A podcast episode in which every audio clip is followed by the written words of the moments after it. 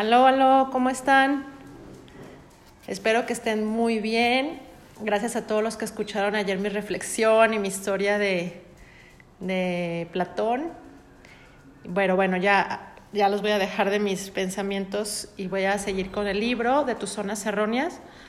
Ahora lo voy a hacer cortito porque vienen unos ejercicios que me gustaría que los escucharan y ustedes los practicaran, o sea, que leyeran, perdón, que escucharan esto varias veces y, practicaran esos ejercicios. Entonces lo voy a hacer cortito, ¿sale? Aparte, ayer me extendí un poquito de más. Ok. Vamos a seguir hablando del amor propio, pero ya según el experto de, de lo que dice aquí el libro. El amor propio el amarse a sí mismo implica aceptarse a, sí mismo reconociéndose como un ser humano valioso y porque así lo, decide uno mismo. Esta aceptación implica también una plenitud, una falta de protestas y quejas. La gente que funciona plenamente no protesta, jamás, especialmente no protesta porque la calle tiene baches ni porque el cielo está muy nublado o el hielo demasiado frío. La aceptación implica no protestar o no quejarse. Y la felicidad implica no protestar por lo que no tiene remedio o por lo que no hay nada que hacer. La protesta y la queja son el refugio de la gente que desconfía de sí misma. Contarle a los demás las cosas que no te gustan de ti mismo contribuye a que tú sigas insatisfecho, pues lo único que ellos no pueden hacer es negarlas y entonces tú no les crees. Así como lamentarse ante los demás es un acto inútil, aceptar que los demás abusen de ti cargándote con, sus fardos llenos de problemas y auto, autoconmiseración. Tampoco ayuda a nadie.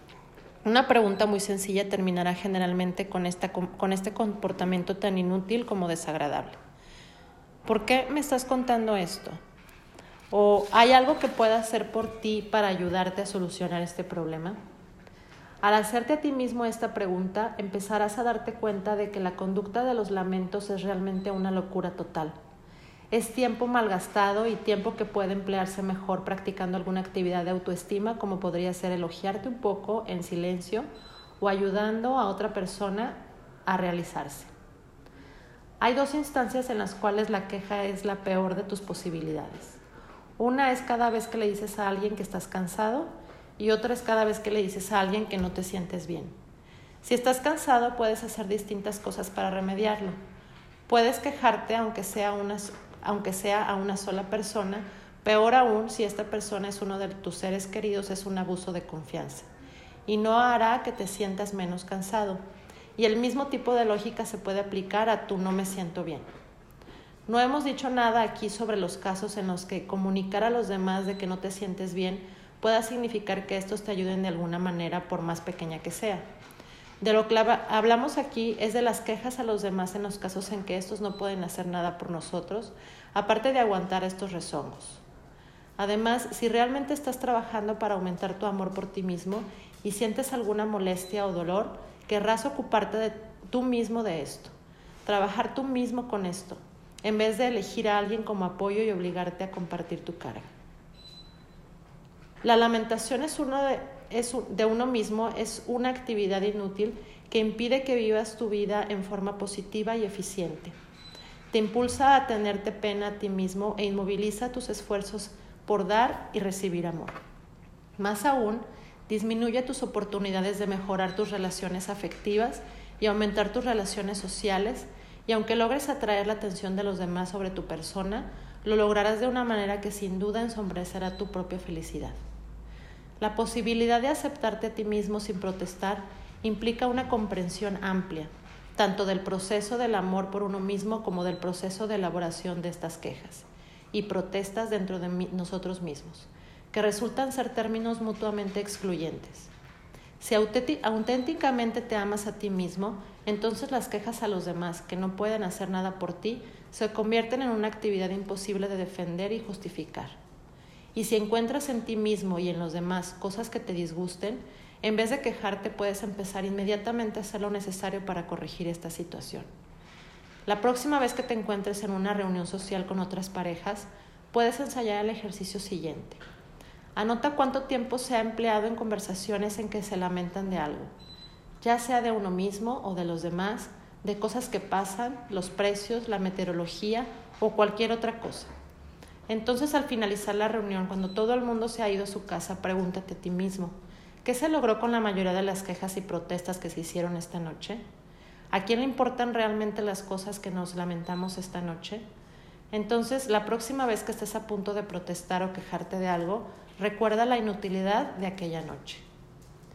Debes estar pensando que todas estas palabras sobre el amor a uno mismo implica un tipo de comportamiento detestable semejante a la egolatría. Nada puede estar más lejos de la verdad. El amor por uno mismo no tiene nada que ver con el tipo de comportamiento que se caracteriza por la insistencia en decirte decirle a todo el mundo lo maravilloso que es uno.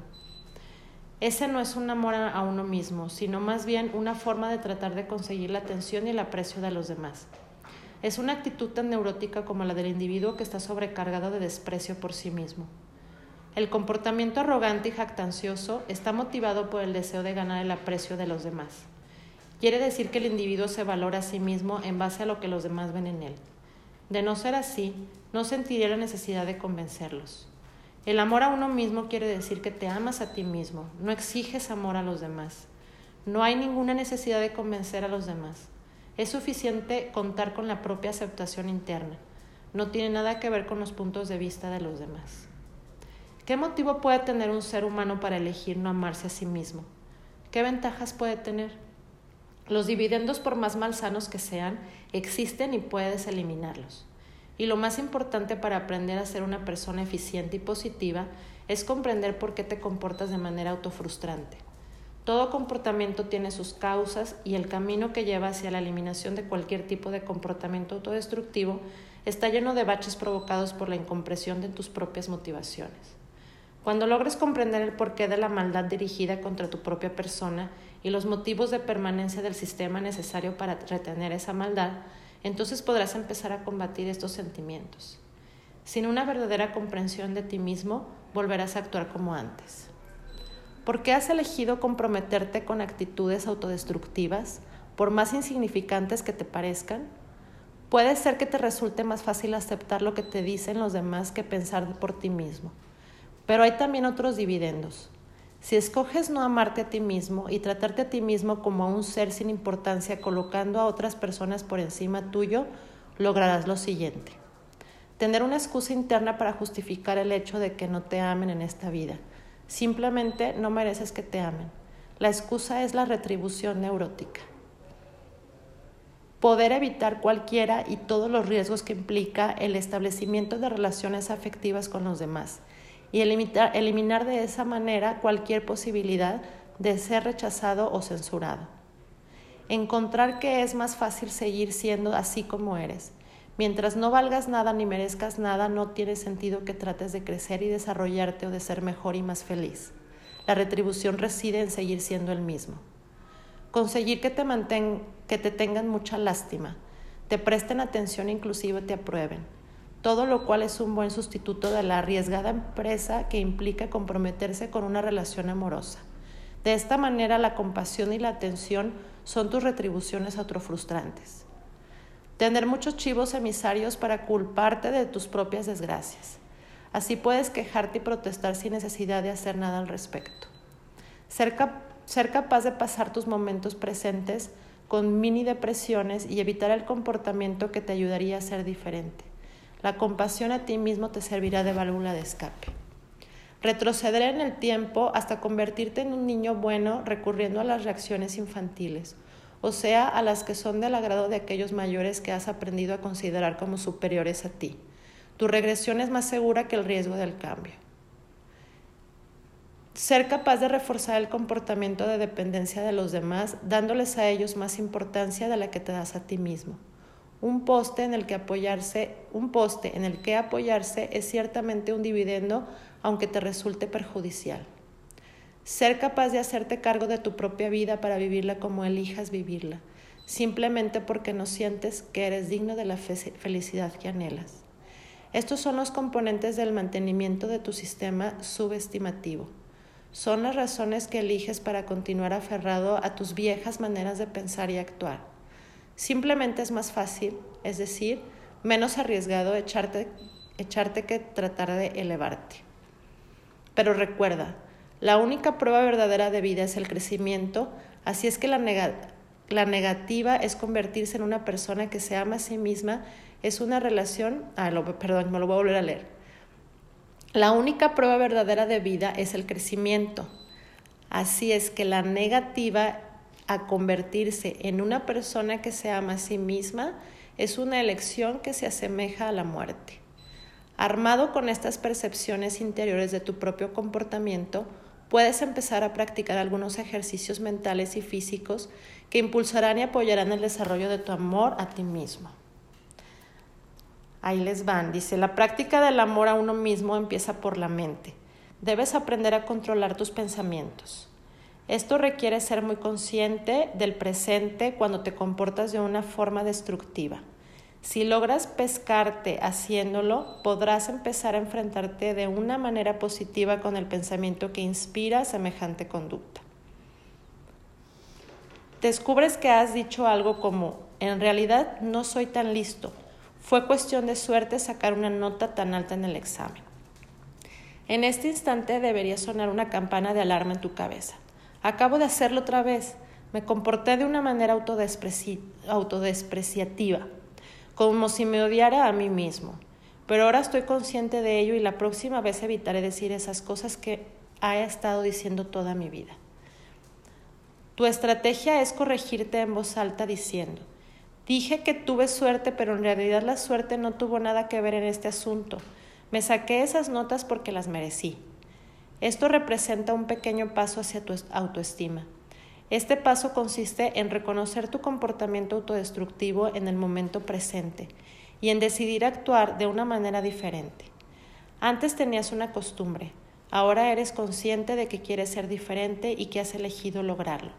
Es como aprender a conducir un coche con cambios fijos. Con el tiempo habrás adquirido un nuevo hábito que no necesitarás que estés constantemente alerta ni consciente al respecto. Muy pronto y con toda naturalidad comenzarás a actuar con respeto y amor a ti mismo. Con tu mente actuando ahora a favor tuyo en vez de en contra tuya, se vislumbra en el horizonte una serie de fascinantes actividades de autoestima. He aquí una breve lista de esta clase de comportamientos que luego podrás ampliar cuando consigas un sentido de autoestima basado en tu propia valía. Escoge una serie de reacciones nuevas ante las tentativas de los demás de llegar a ti con amor y aceptación. En vez de dudar inmediatamente de la sinceridad de cualquier gesto afectivo, acéptalo con, con un muchas gracias o cuánto me alegro que pienses así. Si hay algo que si hay alguien por quien sientes verdadero amor, díselo de frente. Te amo. Y mientras observas su reacción, puedes darte una palmadita en la espalda por haberte atrevido a correr ese riesgo. En un restaurante, pide algo que realmente te guste sin preocuparte por lo que pueda costar. Date un verdadero gusto porque lo mereces. Empieza a elegir las cosas que más te gusten en todas las situaciones, incluso en los mercados y tiendas de comestibles. Date el lujo de adquirir tu producto favorito, sea lo que sea, porque lo mereces. Abomina y destierra toda la conducta abnegada en la que te niegues a ti mismo a menos que sea absolutamente necesario, y rara vez lo es. Al cabo de un día agobiante y después de mucho de haber comido mucho, toma tiempo para una siesta o date un paseo por el parque.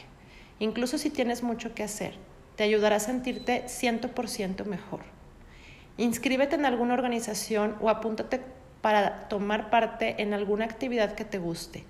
Quizás has estado postergando hacerlo porque tienes tantas responsabilidades que simplemente no tienes tiempo para ello.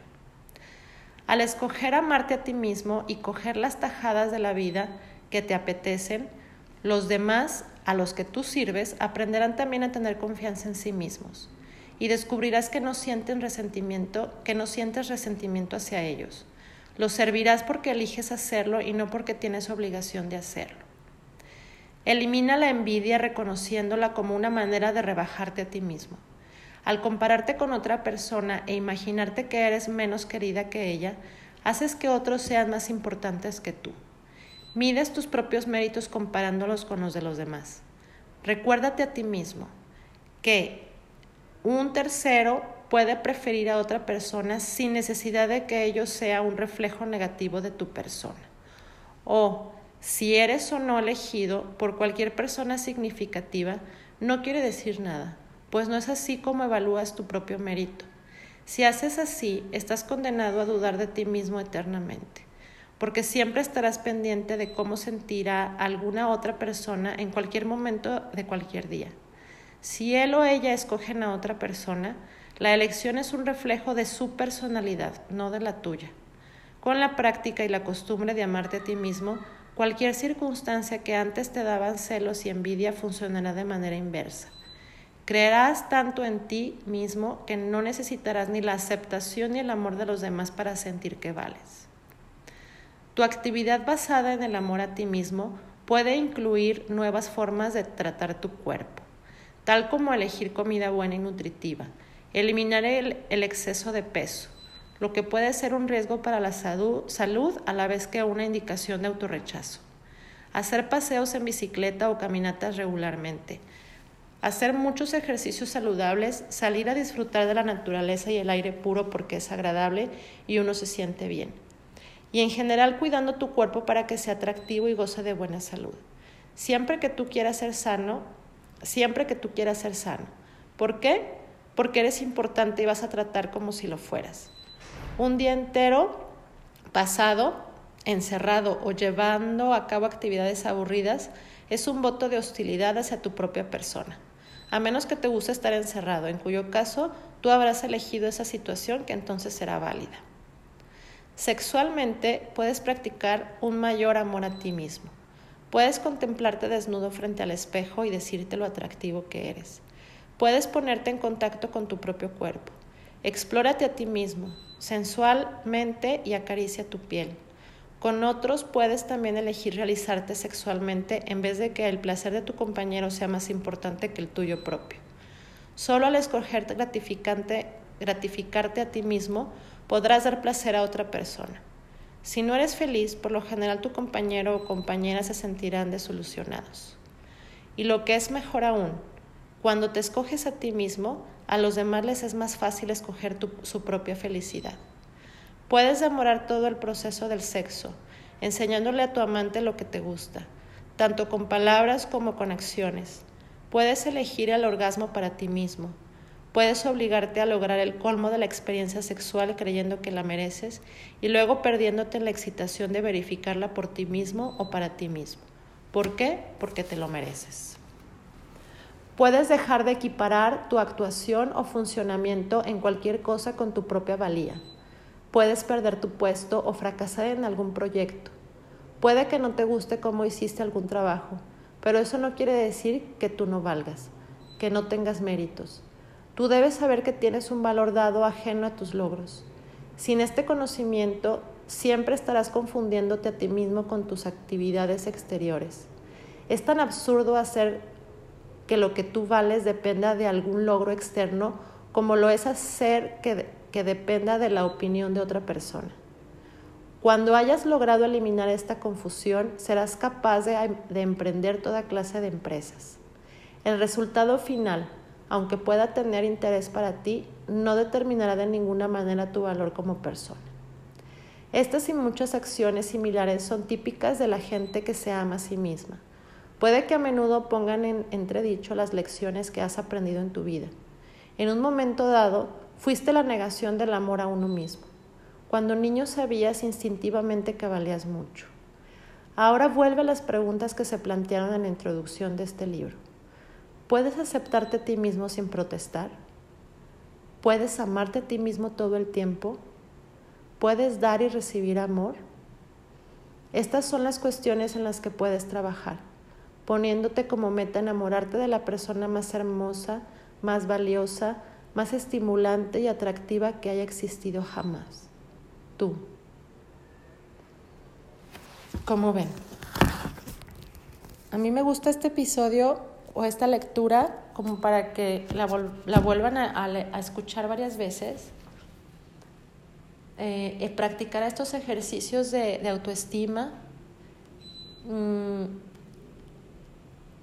creo que eso de protestar yo me confieso que todo el tiempo estoy quejándome mal, muy mal. Entonces, este, ya me estoy quejando por, o a lo mejor no quejándome, pero sí es como que me preguntan, ¿y cómo estás? Pues bien, ¿no? O sea, pues aquí sigo. En lugar de decir, bien, bien, bien, estoy muy bien, estoy haciendo mi trabajo muy bien, mis hijos, mi familia. No, siempre es como, como que si tuviéramos que demostrarle a los demás que no estamos tan bien para que nos apapachen. Entonces volvemos a las preguntas. ¿Puedes aceptarte a ti mismo sin protestar? ¿Puedes amarte a ti mismo todo el tiempo? ¿Puedes dar y recibir amor? Por ejemplo, en la pregunta de ¿puedes amarte a ti mismo todo el tiempo? Yo creo que, que tiene mucho que ver, eh, sobre todo en los momentos difíciles. Cuando las cosas te salen muy bien, claro que te amas y eres el superpoderoso. Pero cuando las cosas no te van tan bien, ¿qué tanto te amas? ¿Qué tanto te perdonas? ¿Qué tanto perdonas tus, tus errores para aprender de ellos y mejorar? Y luego anda pidiendo uno disculpas, ¿no? Ay, perdón, perdón, no quise decir eso. Pues creo que el perdón más, más que nada es para contigo. Cambiar las situaciones para en un futuro porque el pasado ya quedó. ¿No? Este, este ejercicio que dice, dile a la persona que, que quieres, te amo, pero con toda la preparación de que a lo mejor te dice que él no o ella no, o a lo mejor no te contesta como tú querías, pero tú lo estás haciendo porque tú sientes eso y necesitas hacerlo. Entonces, este, hoy los voy a dejar así en cortito para que reflexionemos sobre todos estos puntos. Les digo, los invito a que vuelvan a, escuchar todas estas reflexiones de autoestima, todos esos ejercicios de mirarnos al espejo y, apreciar nuestro cuerpo, de, pedir lo que nos gusta. Siempre vamos, yo siempre, la verdad, siempre voy a un restaurante y busco el precio, ¿no? Y aunque no vaya a pagar yo, es como ya una, este, no sé, es, es automático, o sea, aunque no vaya a pagar, todos modos busco que no vaya a gastar mucho el otro, ¿no? Lejos de lo que realmente me gusta. A lo mejor lo que realmente me gusta no es caro, no tienes que pedir caro, precisamente, ¿no? Pero en lugar de basarte como en primer lugar en lo que tú quieres comer en ese momento, buscas como, a ver, déjame ver cuánto cuesta, ¿no? Este, y así en todos lados, o sea, siempre estamos buscando disminuir el placer de lo que a nosotros nos gusta, por muchas razones. Entonces, los invito a que, que reflexionemos en todas estas cosas, que lo, escuchemos. Yo ratito me voy a escuchar yo misma y mañana le seguimos con más temas sobre esto. ¿Sale? Descansen. Bueno, yo ya estoy por descansar y nos vemos mañana si Dios quiere. Besitos. Gracias por escucharme otra vez. Bye.